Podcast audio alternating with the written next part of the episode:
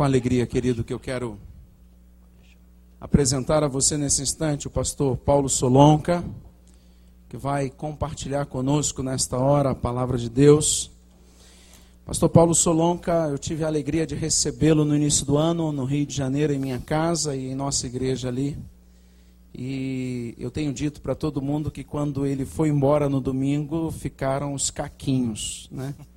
Porque ele quebrou, ele torceu, ele espremeu, ele trabalhou demais a nossa vida sendo usado por Deus ali aqueles dias. E eu tenho certeza que hoje não será diferente.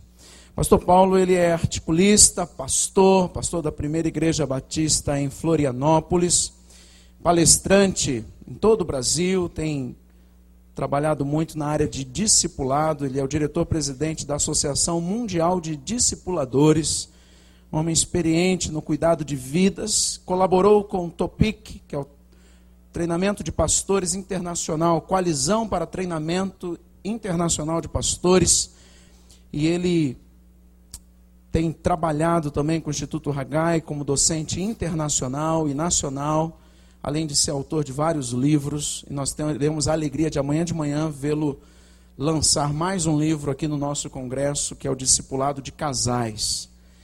Nós queremos orar também pelo pastor Paulo nesta hora, para que Deus o use e que você, querido, não apenas ore por ele, mas ore por você também, né? Deus, abre os meus ouvidos, abre o meu coração, pois eu quero ouvir a tua voz.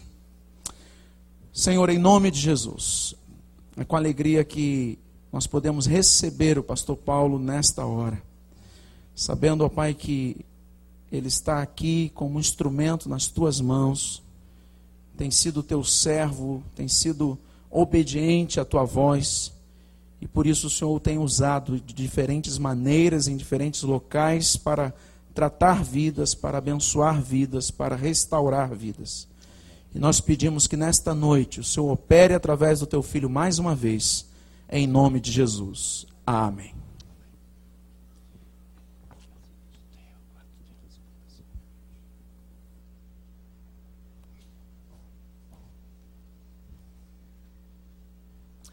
Boa noite a todos.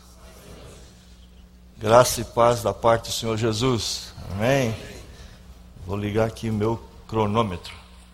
Que o Ebenezer costuma levantar a plaquinha ali. Quando ele já está satisfeito. Irmãos, é uma alegria poder estar aqui. Além do que uma honra poder falar para um público de pessoas tão especiais.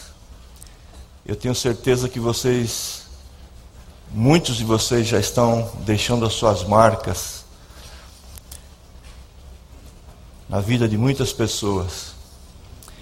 E eu queria convidar você para uma reflexão, ah, começando com o livro de Neemias, no capítulo 2. Eu queria dizer para vocês que eu vou aprofundar esse estudo sobre Neemias amanhã no, no, no, meu seminário, mas eu preciso partir dele agora aqui para introduzir uma apresentação que vocês vão poder assistir agora há pouco. Neemias 2, por favor, acompanhe comigo desde o primeiro versículo. No mês de Nissan, no vigésimo ano do rei Artaxerxes, na hora de servir-lhes o vinho, levei ao rei e nunca antes eu tinha estado triste na presença dele. Por isso o rei me perguntou: por que o seu rosto parece tão triste se você não está doente? Essa tristeza só pode ser do coração. Com muito medo, eu disse ao rei que o rei viva para sempre. Como não estaria triste o meu rosto se a cidade em que estão sepultados os meus pais está em ruínas e as suas portas foram destruídas pelo fogo. Então o rei me disse: O que você gostaria de pedir? Então eu orei ao Deus dos céus e respondi ao rei: Se for do teu agrado, rei, e se o seu servo puder contar com a sua benevolência, que ele me deixe ir à cidade onde estão os, os meus pais em Judá, para que eu possa reconstruí-la. E então o rei, estando presente a rainha sentada ao seu lado, perguntou-me: Quanto tempo levará a viagem? Quando você voltará? Dando a ideia aqui realmente de que ele era uma pessoa que ia deixar saudade por ficar ausente. Então eu marquei um prazo como rei e ele concordou que eu fosse, que eu fosse. Vamos orar e depois nós vamos ver um, uma pequena apresentação a partir da qual nós vamos fazer uma reflexão dessa noite. Pai querido, eu só queria lhe pedir que o Senhor realmente nos abençoasse nessa hora. Que nós pudéssemos ser tão abençoados, Senhor Deus, pelo fato de estarmos dando preferência a ouvir a voz do Teu Santo Espírito, que em nós está.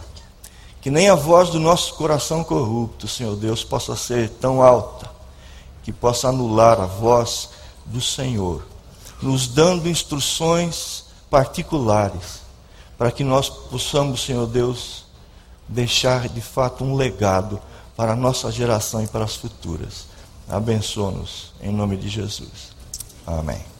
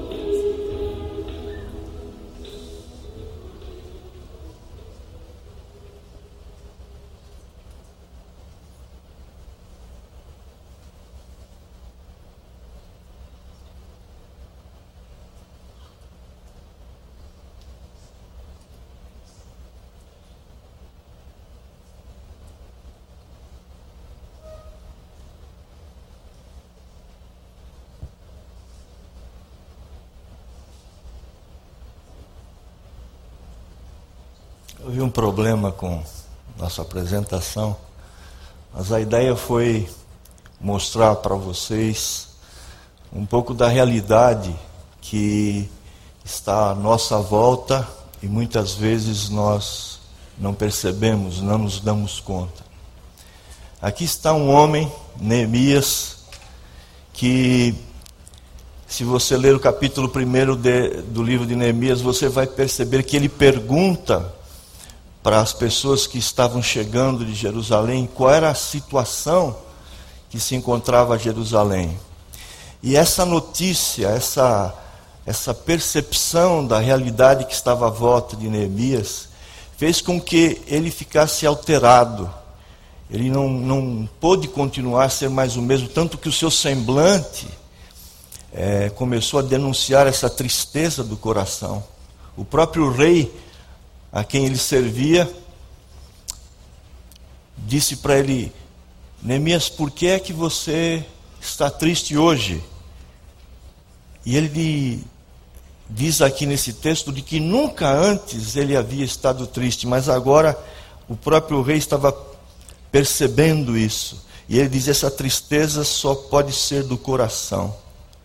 Então, temendo ao rei, ele diz assim: ah, Rei, como é que eu poderia, não poderia estar triste se a cidade em que estão sepultados os meus pais está em ruínas e as suas portas queimadas, destruídas pelo fogo?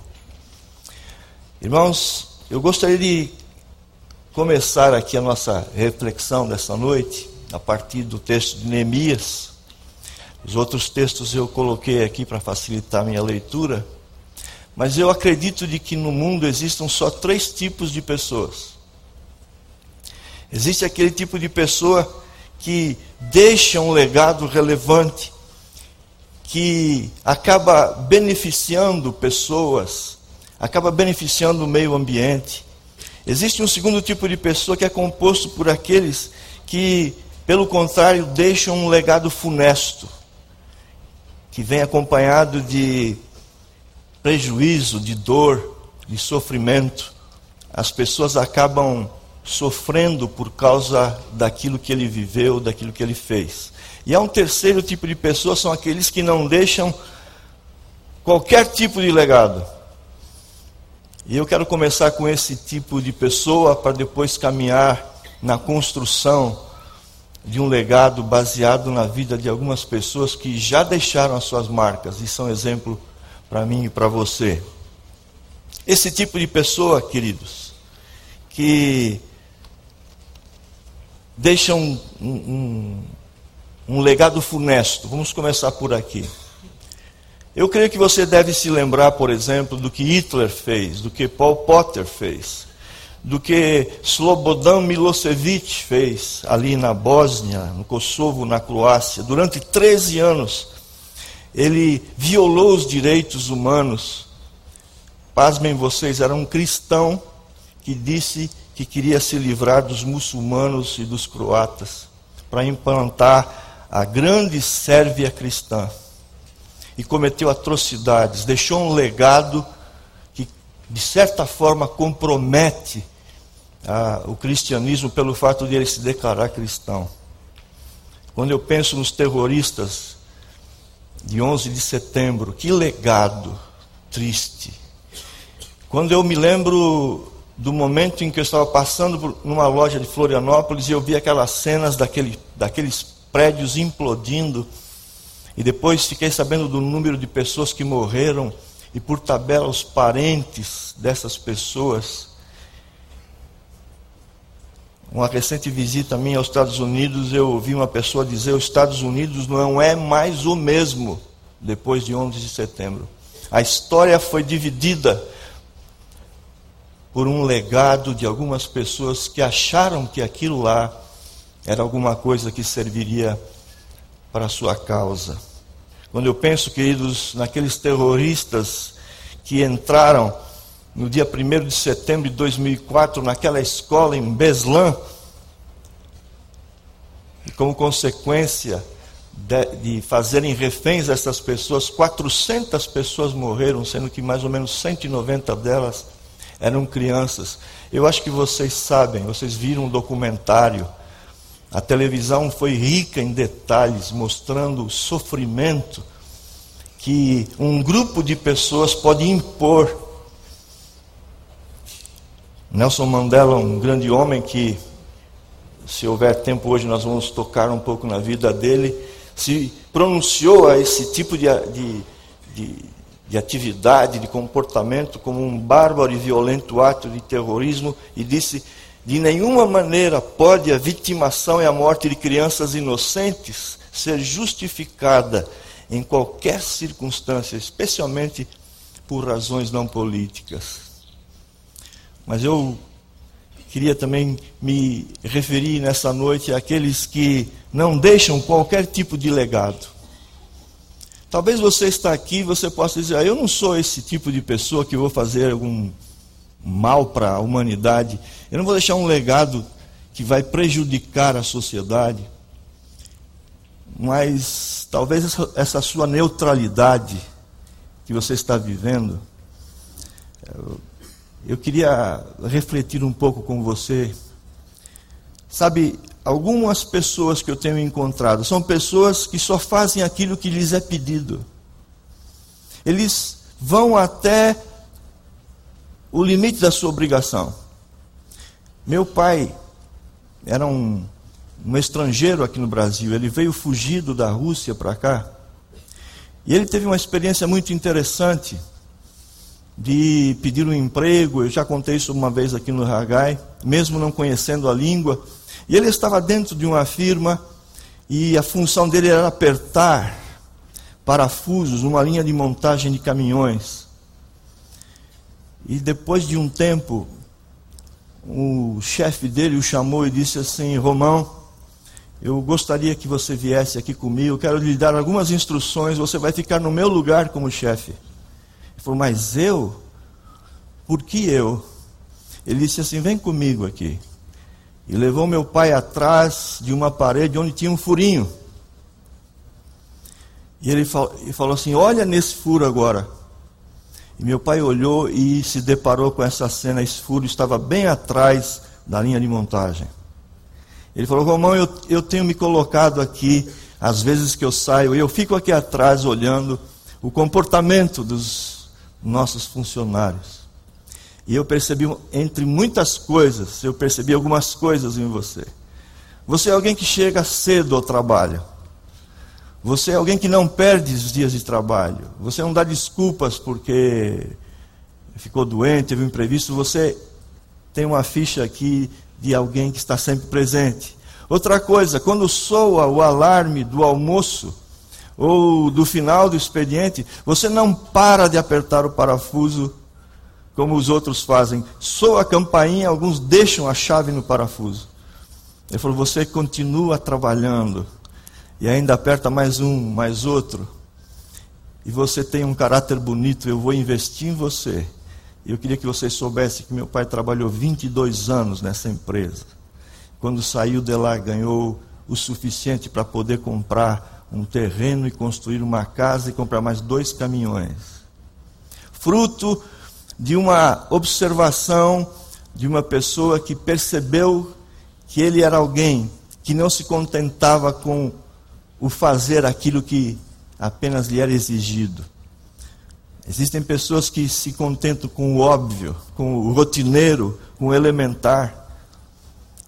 São os inúteis, vítimas do, do egocentrismo, da falta de interesse, de amor ao próximo, vítimas da falta de sensibilidade, de solidariedade. Quando eu penso em Neemias, ele estava muito bem. Ele estava na, no palácio do rei, ele poderia se contentar com o bem-estar dele, mas ele estava preocupado com as pessoas que estavam lá em Jerusalém, com a situação do povo.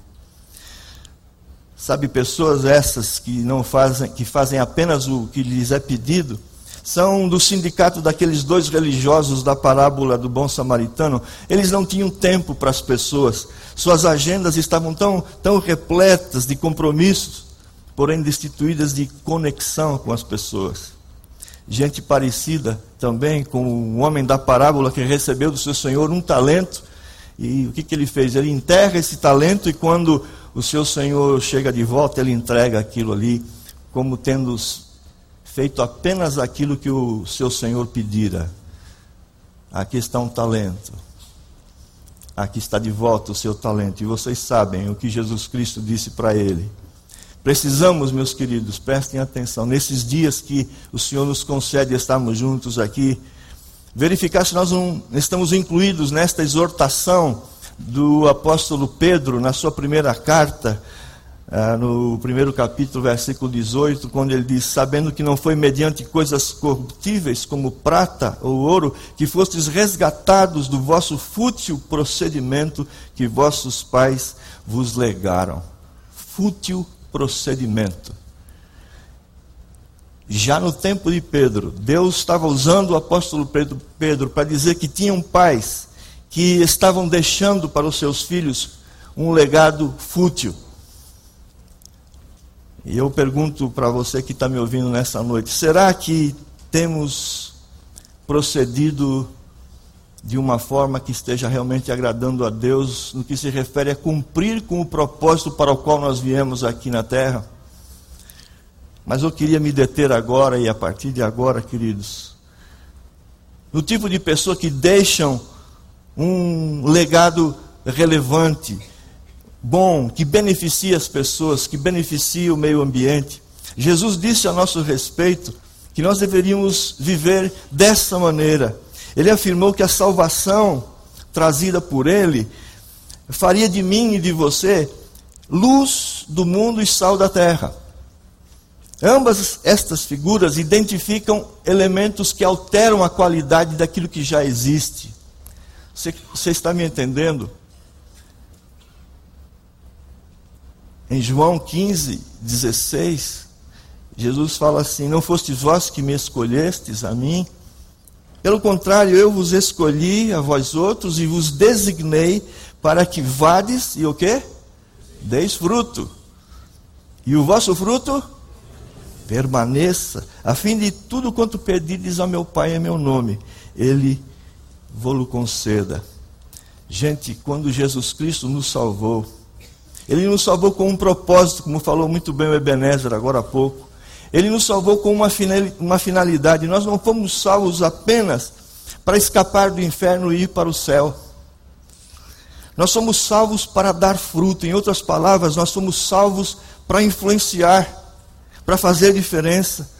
Nós somos salvos para transformar pessoas, sociedades, nações inteiras. Como diz ali o texto de Atos, Atos, estes que têm transtornado o mundo chegaram também aqui. Alguém disse, um pastor que eu ouvi pregando, que ele desconfia que quando houver o arrebatamento, as pessoas não vão sentir falta dos, dos que ali frequentam a igreja.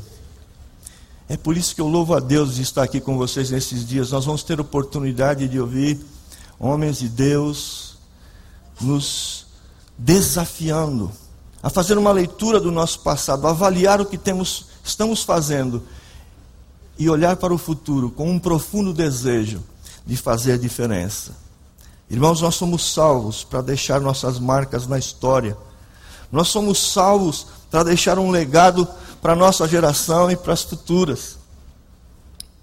O apóstolo Paulo disse que discípulos de Jesus deveriam, deveriam viver de tal forma que eles pudessem afetar o mundo à sua volta, e ele cita do bom perfume.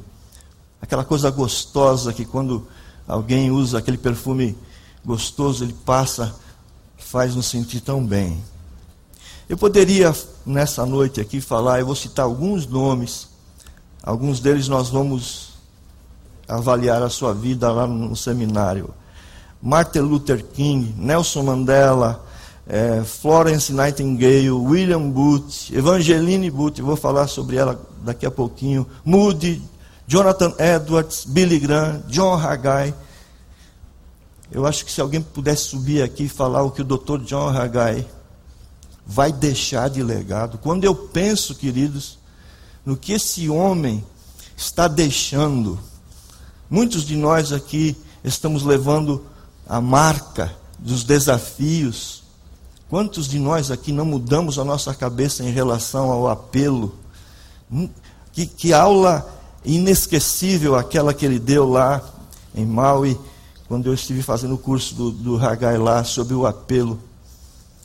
Só isso já impactou de uma maneira impressionante muitos evangelistas que a partir de agora vão tomar muito cuidado quando estão pregando o evangelho sem deixar escapar a oportunidade de fazer o apelo. Eu queria fazer agora rapidamente algumas considerações a respeito do, do legado, como é que eles podem surgir.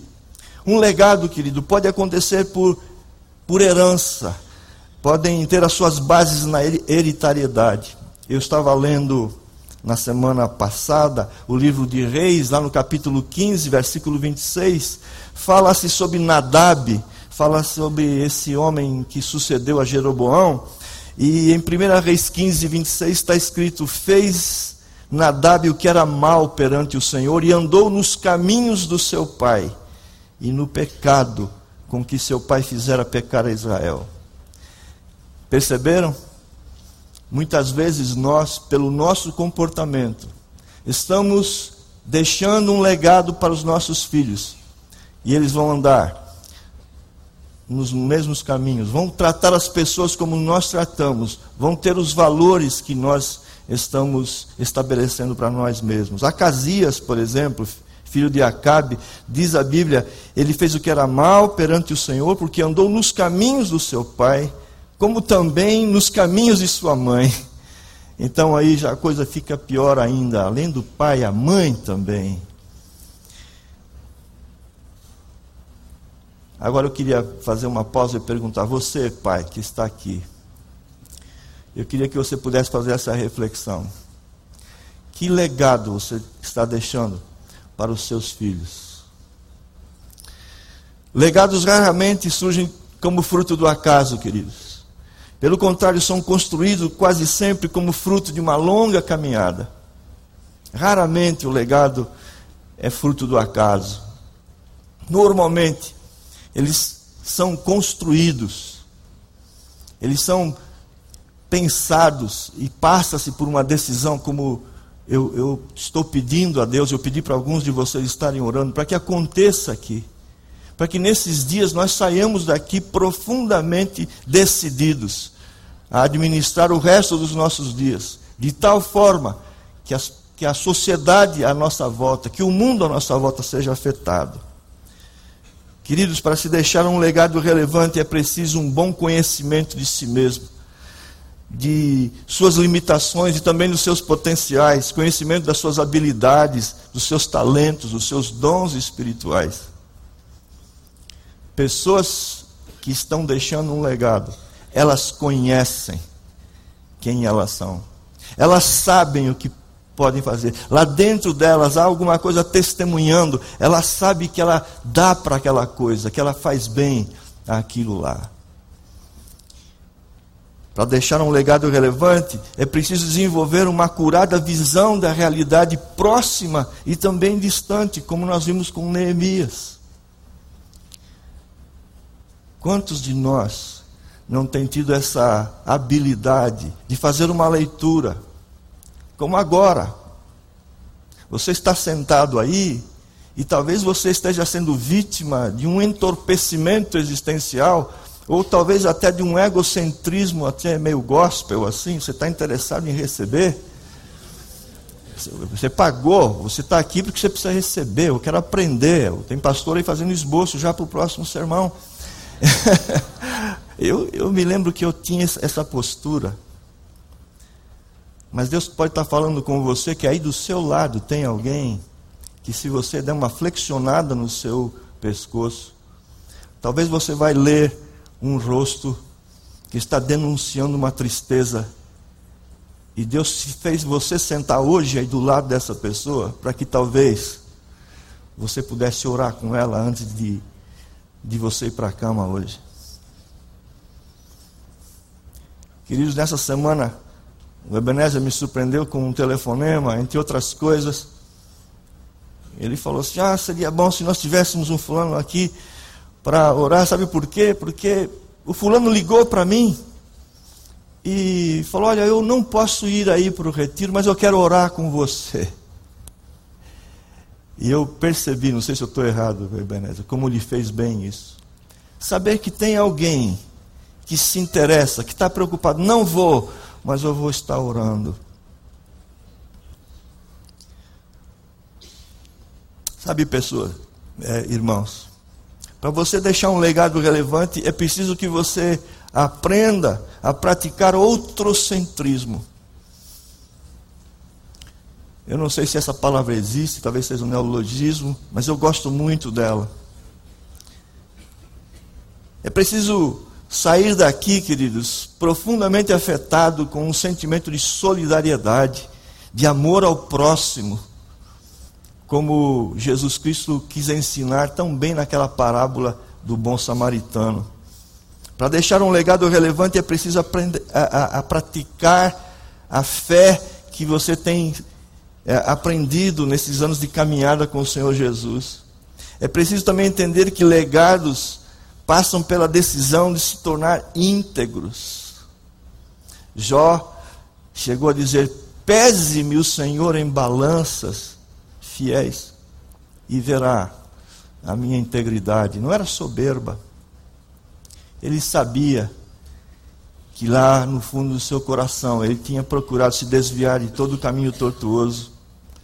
Para deixar um legado relevante é preciso enfrentar os, os desafios com coragem. E também é preciso se dispor. Neemias,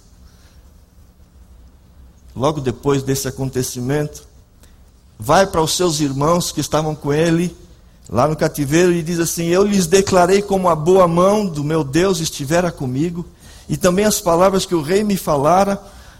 Então os seus amigos, irmãos, disseram: Disponhamos-nos e edifiquemos, e fortaleceram as mãos para a obra. Há um momento em que eles dizem assim, que Neemias diz: deixemos de ser opróbrio, deixemos de ser é, ver, vergonha, vamos nos dispor. Queridos, eu tenho orado, Deus sabe que é verdade, por esse dia, por esse, por essa palestra e por todos os, os irmãos que vão aqui pregar também sobre esse assunto. Para que você saia daqui com essa decisão, se dispor a realmente deixar um legado, e você se tornar uma pessoa ultrocêntrica, eu, há muitos anos atrás, eu li um livro de Stanley Jones e eu gravei, é, escrevi num papel uma das frases daquele livro chamado O Caminho, talvez alguns de vocês conhecem, editado pela Metodista naquela época. E ele disse assim: a vida humana, preste atenção que isso é uma palavra muito sábia, foi projetada sob o princípio da necessidade de se pensar em alguém além de nós, caso a queiramos útil e sadia. Vou repetir: a vida humana foi projetada sob o princípio da necessidade de se pensar em alguém além de nós, caso a queiramos útil e sadia. Sabe, gente, isso se percebe na natureza e no nosso próprio corpo, no corpo humano, no corpo das pessoas. A base da vida é a célula. E ela nos ensina isto. Sabe-se que todas as células, quando elas começam a, a, sua existência, elas têm a capacidade de se tornar o todo. Não obstante, elas renunciam o todo e se conformam em ser uma porção.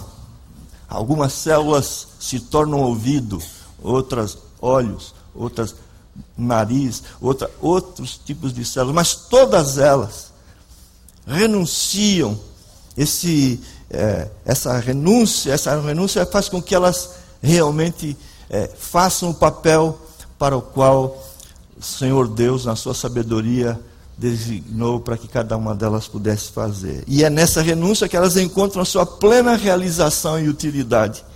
Perdem a vida a fim de poderem alcançá-la novamente.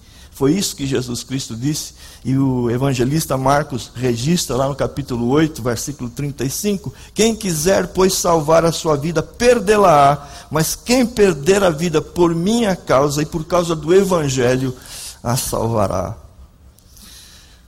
Mas sabe, queridos, se as nossas células se negarem,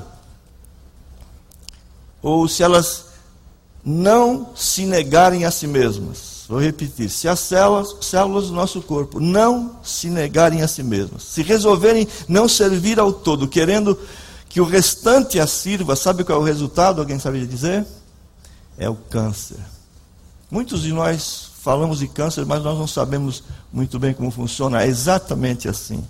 O que é o câncer? Nada mais do que um grupo de células que se não se rendem ao todo, elas tentam ser o todo e fazem o restante do organismo servir a elas. O câncer é um aglomerado de células que adotaram a política do egocentrismo, do servir somente a si mesmas. O câncer caminha para a sua própria destruição e provoca a morte do organismo que as alimenta, por incrível que pareça. Por esta razão, Jesus diz: Se alguém quer vir após mim, negue-se a si mesmo. Tome a sua cruz cada dia e siga-me, pois quem quiser salvar a sua vida, perdê-la-á. E queridos, se nós olharmos para aquilo que está na palavra do Senhor, você vai perceber lá no Novo Testamento vários mandamentos recíprocos. Amemos-nos uns aos outros, levem as cargas uns dos outros, acolhei-vos uns aos outros, servi uns aos outros, aconselhai-vos, instruí-vos. Essa dinâmica da mutualidade. É muito triste, queridos, perceber que certas pessoas, apesar de afirmarem ser discípulas de Jesus, mas você percebe que elas vivem centradas em si mesmas. Elas não querem obedecer ao mandamento do Senhor Jesus Cristo quanto ao negar-se a si mesmo. E como no livro Os 25, as 25 chaves do, do sucesso, fala muito bem a respeito do amor ao próximo.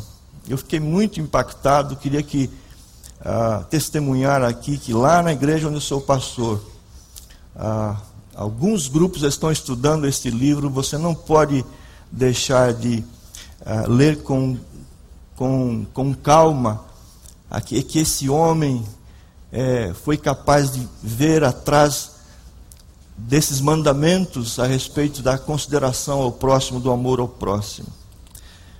Queridos, eu, quando eu olho para algumas pessoas que estão, infelizmente, nosso, no nosso meio, eu fico com pena porque elas não conseguem desenvolver aquela sensibilidade em relação às pessoas que sofrem, pois elas estão excessivamente preocupadas com as suas próprias lágrimas.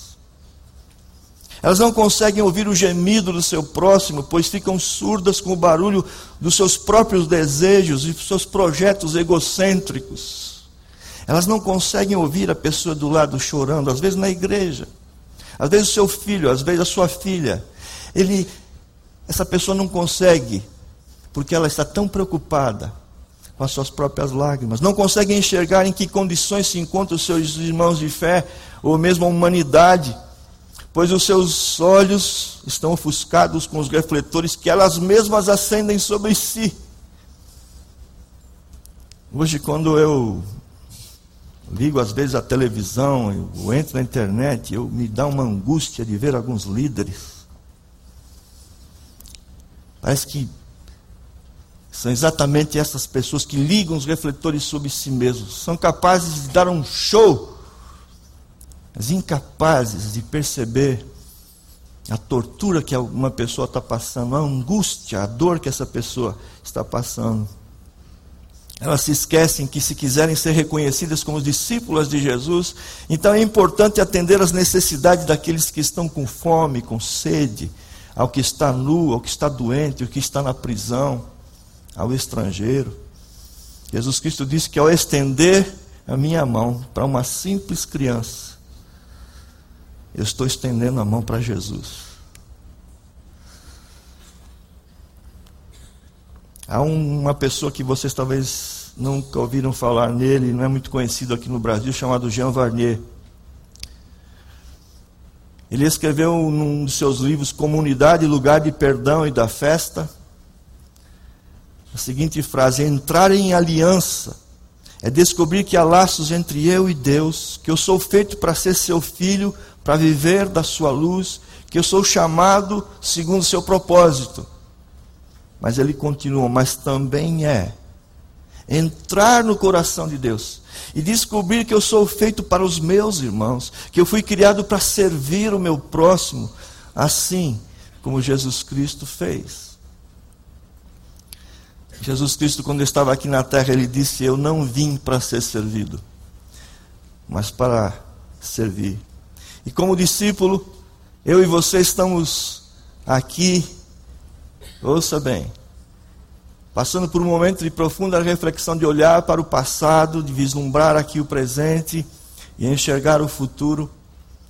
E eu peço ao Espírito Santo do Senhor que faça essa obra maravilhosa de levantar daqui pessoas que talvez estão passando pela vida, como aquela música de Chico Buarque de Holanda, eu creio que foi dele. Estava à toa na vida quando o meu amor me chamou para ver a banda passar, cantando coisas de amor.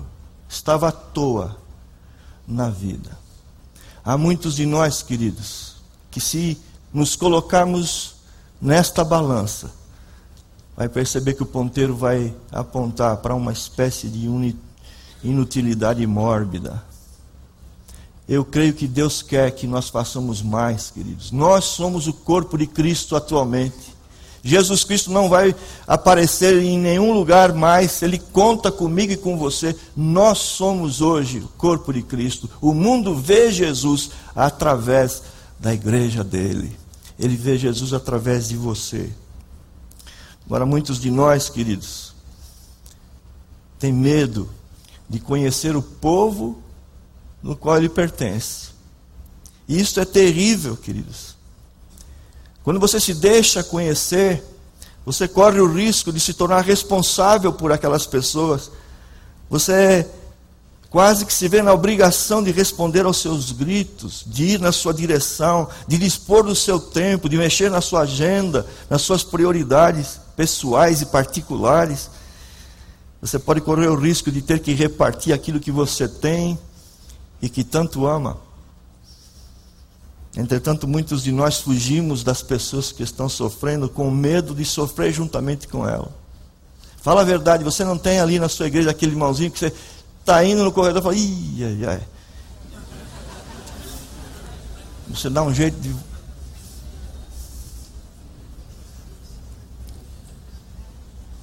Queridos, lamentavelmente muitos de nós usamos convenientemente de certos bloqueios para, de uma maneira é, premeditada, nos livrarmos dessas pessoas.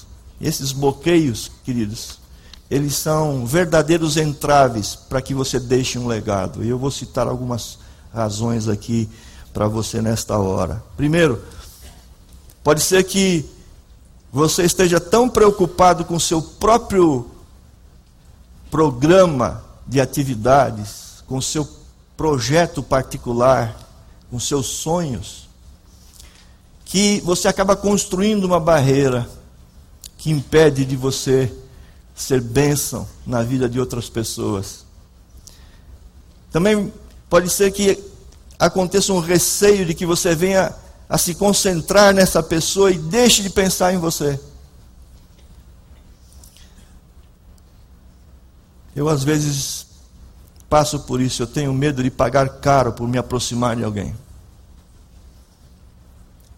E eu confesso para vocês que várias vezes Deus me exortou, e algumas vezes de uma maneira muito dura. Pode ser que você tenha medo das consequências de se tornar íntimo de uma pessoa. Pode ser que você tenha preconceitos. São barreiras que impedem você deixar um legado. Pode ser que o seu problema seja um, um sistema de prioridades mal formulados, falta de amor, falta de perdão, orgulho, soberba. Deixe-me contar para vocês um caso que aconteceu comigo, que eu fui um, um dos protagonistas desta história.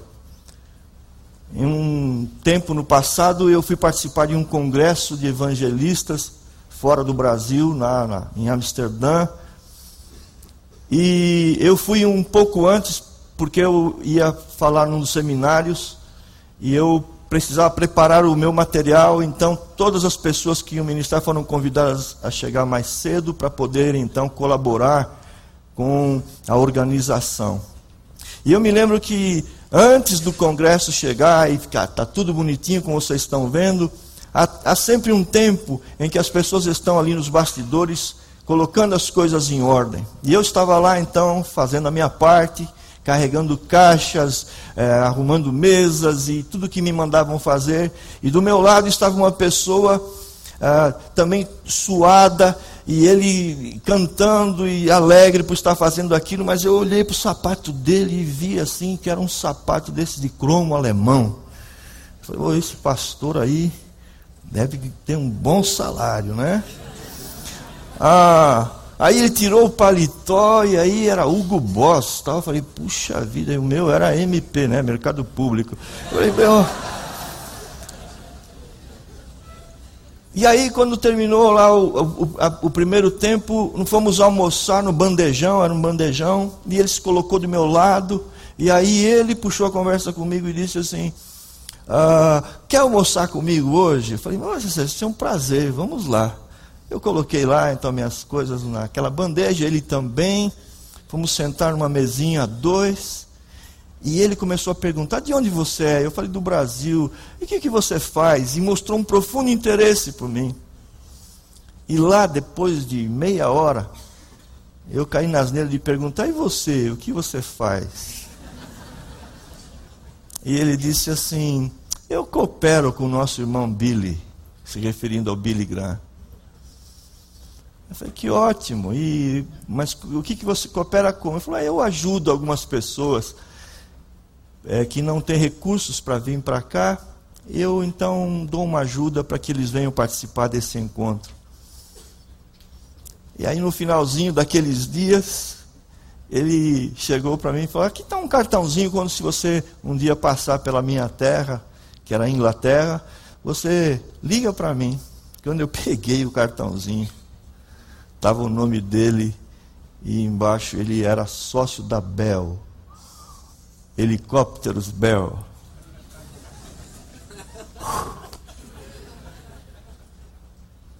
Não havia soberba. O homem não precisava estar lá, mas foi afetado pelo amor de Jesus Cristo. Era um homem que sabia ser rico, sabia desfrutar e, era um homem de negócios. Eu gosto do Ragai porque o Ragai não só lida com pastores, mas lida com alguns de vocês que são empresários. E vocês têm aprendido aqui, eu tenho certeza, e nesses dias mais do que nunca vão aprender a amar tanto Jesus e deixar que o amor de Jesus Cristo venha tanto sobre você, que você não vai ter mais separação entre sagrado e profano. Tudo é do Senhor para a glória dele. Quer comais, quer bebais, quer façais qualquer outra coisa, fazer o quê? Para a glória dele.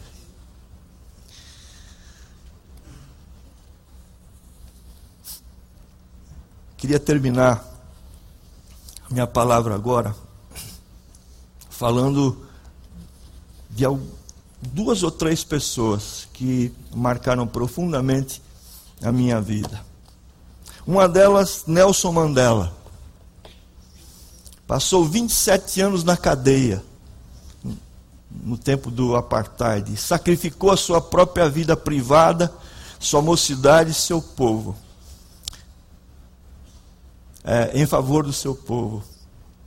Ele, uma vez, numa entrevista, quando estava preso ainda, ele disse assim: é muito importante levar felicidade às pessoas porque isso também te faz feliz. Sabe, Mandela foi uma pessoa tremendamente injustiçada. Durante os anos 70, quando ele estava ainda preso porque ele foi só solto em 90. Escutem bem, estou falando dos anos 70 agora. Ele se recusou a aceitar uma oferta de uma revisão de pena em troca de ficar calado. Nos anos 80, ele rejeitou a oferta de liberdade se ele renunciasse à violência. E ele ficou quieto, esperou sua pena avançar. Então, dia 11 de fevereiro, ele sai de lá e sabe o que, que ele faz?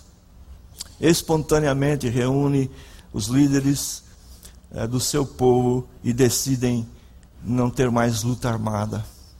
Mandela foi um, um homem tremendo. A ilha onde ele ficou preso hoje é um centro de treinamento que tem sido bênção para tantas pessoas. Eu quero falar agora de uma, uma pessoa muito especial chamado Jim Elliot. Quantos de vocês conhecem, conheceram Jim Elliot? Poucos, né? Tá vendo? Uma das coisas que podem acontecer, queridos, é exatamente isso. Lá no céu, eu, eu creio que vai ser uma coisa muito especial lidar com situações como essa, de perguntar para as pessoas quem você é, por que você está aqui, o que você fez pelo Senhor. Você vai encontrar lá Jim Elliot e também os seus, seus amigos. Esse rapaz, queridos, teve um amor tão grande por um povo os Alcas, que ele decide evangelizá-los. E ele começa a compartilhar isso com outras pessoas. Inclusive, quando casa, ele casa lá em Quito, no Equador, próximo dessa tribo. E ele então, juntamente com outros amigos, ele resolve uh, fazer uma, um plano, uma estratégia de reconhecer onde aqueles homens estavam, aquela tribo, para levar o evangelho para eles. E depois eles resolvem descer nas margens do rio Curuene. É, não, eu não me lembro bem o nome do, do rio. E desceram ali, e os índios vinham vindo. E eu queria que vocês soubessem que eles foram assassinados brutalmente. Pasmem vocês, queridos. Qualquer esposa que está aqui se soubesse, se desse conta de que o seu marido for assassinado por algumas pessoas, eu tenho certeza de que ela teria tudo para dizer: eu odeio esse povo, eu, eu não quero nem ver mais esse povo, eu não quero ouvir mais sobre eles. Mas o amor de Cristo faz milagres. Duas esposas, a esposa de Jim e de seu outro amigo, voltam para essa tribo aprendem e traduzem no Novo Testamento. E há poucos é, tempos atrás, ah, o assassino do marido dela, agora é pastor, batizou a sua filha. Isso, esse milagre, só é possível por causa do amor de Cristo em nossas vidas. Jim Elliot escreveu uma frase que todos nós conhecemos e que influencia, depois da sua morte, influencia tantas outras vidas. Ele disse o seguinte: Aquele que dá o que não pode manter, para ganhar o que não pode perder, não é um tolo. Vou repetir. Aquele que dá o que não pode manter, para ganhar o que não pode perder, não é um tolo. Termino aqui citando Albert Schweitzer, esse homem tremendo. Ele, aos 30 anos, preste atenção, aos 30 anos, quando se dedicava a trabalhar com desabrigados, ex-presos de Strasbourg, de. Ele resolveu estudar medicina aos 30 anos. Sabe por quê? Para ajudar a humanidade, principalmente seu coração estava lá no Gabão. E ele estuda oito anos, forma-se, vai para o Gabão, onde ele funda um pequeno hospital no meio da selva, selva perto de Lambarene, mas aí ele foi expulso por causa da guerra, porque ele era alemão. E ele não desiste. Continuou fazendo concertos de órgão, tocava muito bem, ganhou bastante dinheiro para levar de volta outra vez lá para Lambarene e lá ele então aplica o seu dinheiro naquele hospital. Muitas pessoas foram beneficiadas com os tratamentos daquele hospital e muitas aceitaram o Senhor Jesus Cristo. Começou aos 30 anos estudando medicina. Gente, não importa a idade que todos nós aqui tenhamos, não importa a idade que você tem, Deus tem um propósito para a sua vida, Ele tem um plano perfeito, e Ele deseja que quando você é, entenda que quando você veio para este mundo, você veio para cumprir uma missão, para deixar um legado. Eu queria pedir que você abaixasse um pouco a sua cabeça agora. Enquanto eu queria falar sobre uma outra pessoa que me deixou extremamente impactado, Evangeline Butz, aos 13 anos. Ela começa a sua caminhada junto com seu pai, William Butz, no Exército de Salvação. Franzinha, adolescente ainda, ela vendia flores pacotes de fósforos para ajudar a obra do Exército de Salvação. Foi voluntária nos hospitais de pessoas moribundas, desprezadas, várias e várias vezes pegou doenças como a tuberculose que ela herdou dos bêbados. Prestem atenção, trabalhou 62 anos ininterruptamente em prol de ébrios alcoólatras, pessoas mal cheirosas. Eu queria que você nessa hora fizesse uma reflexão. Olhe para o seu passado. Será que você não está vivendo uma vida de conveniência? Será que é exatamente isso que você está fazendo que Deus quer para a sua vida? É esse tipo de legado? Como disse Ebenezer, o que, o que as pessoas escreverão? no seu túmulo. Aqui jaz, ou talvez aqui está o corpo de alguém que deixou um legado para a humanidade, como Albert Sabin.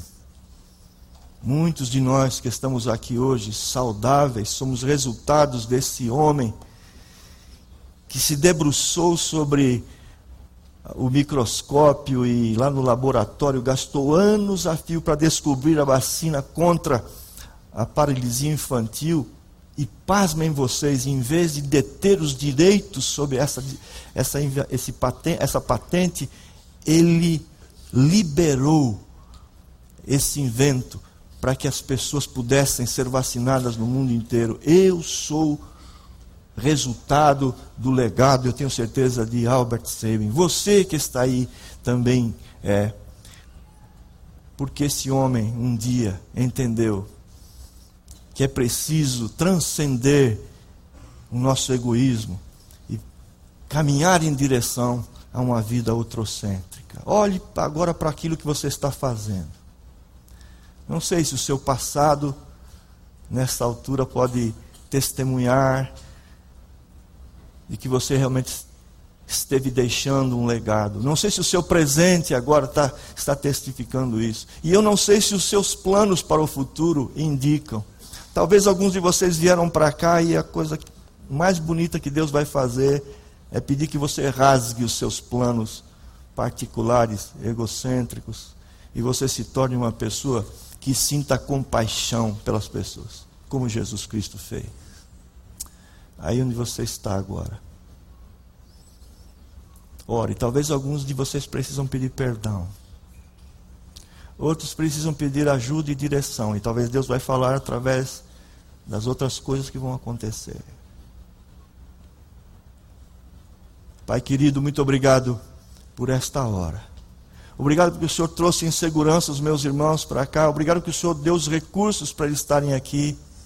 E agora, Pai, quando estamos envolvidos nesses dias que eu tenho certeza o Senhor planejou para despertar em cada um de nós o profundo desejo de administrar o resto dos nossos dias pensando em deixar um legado, uma marca, por favor, Pai, quebra toda e qualquer corrente que está prendendo eu e os meus irmãos de sermos aquilo para o qual viemos nesse planeta. Que teu Santo Espírito agora, Pai, esteja trabalhando nas mais profundas entranhas do nosso ser. Que sejamos libertos de toda conveniência e toda coisa que nos impede de sermos aquilo que o Senhor desejou antes da fundação do mundo. Em nome de Jesus. Amém.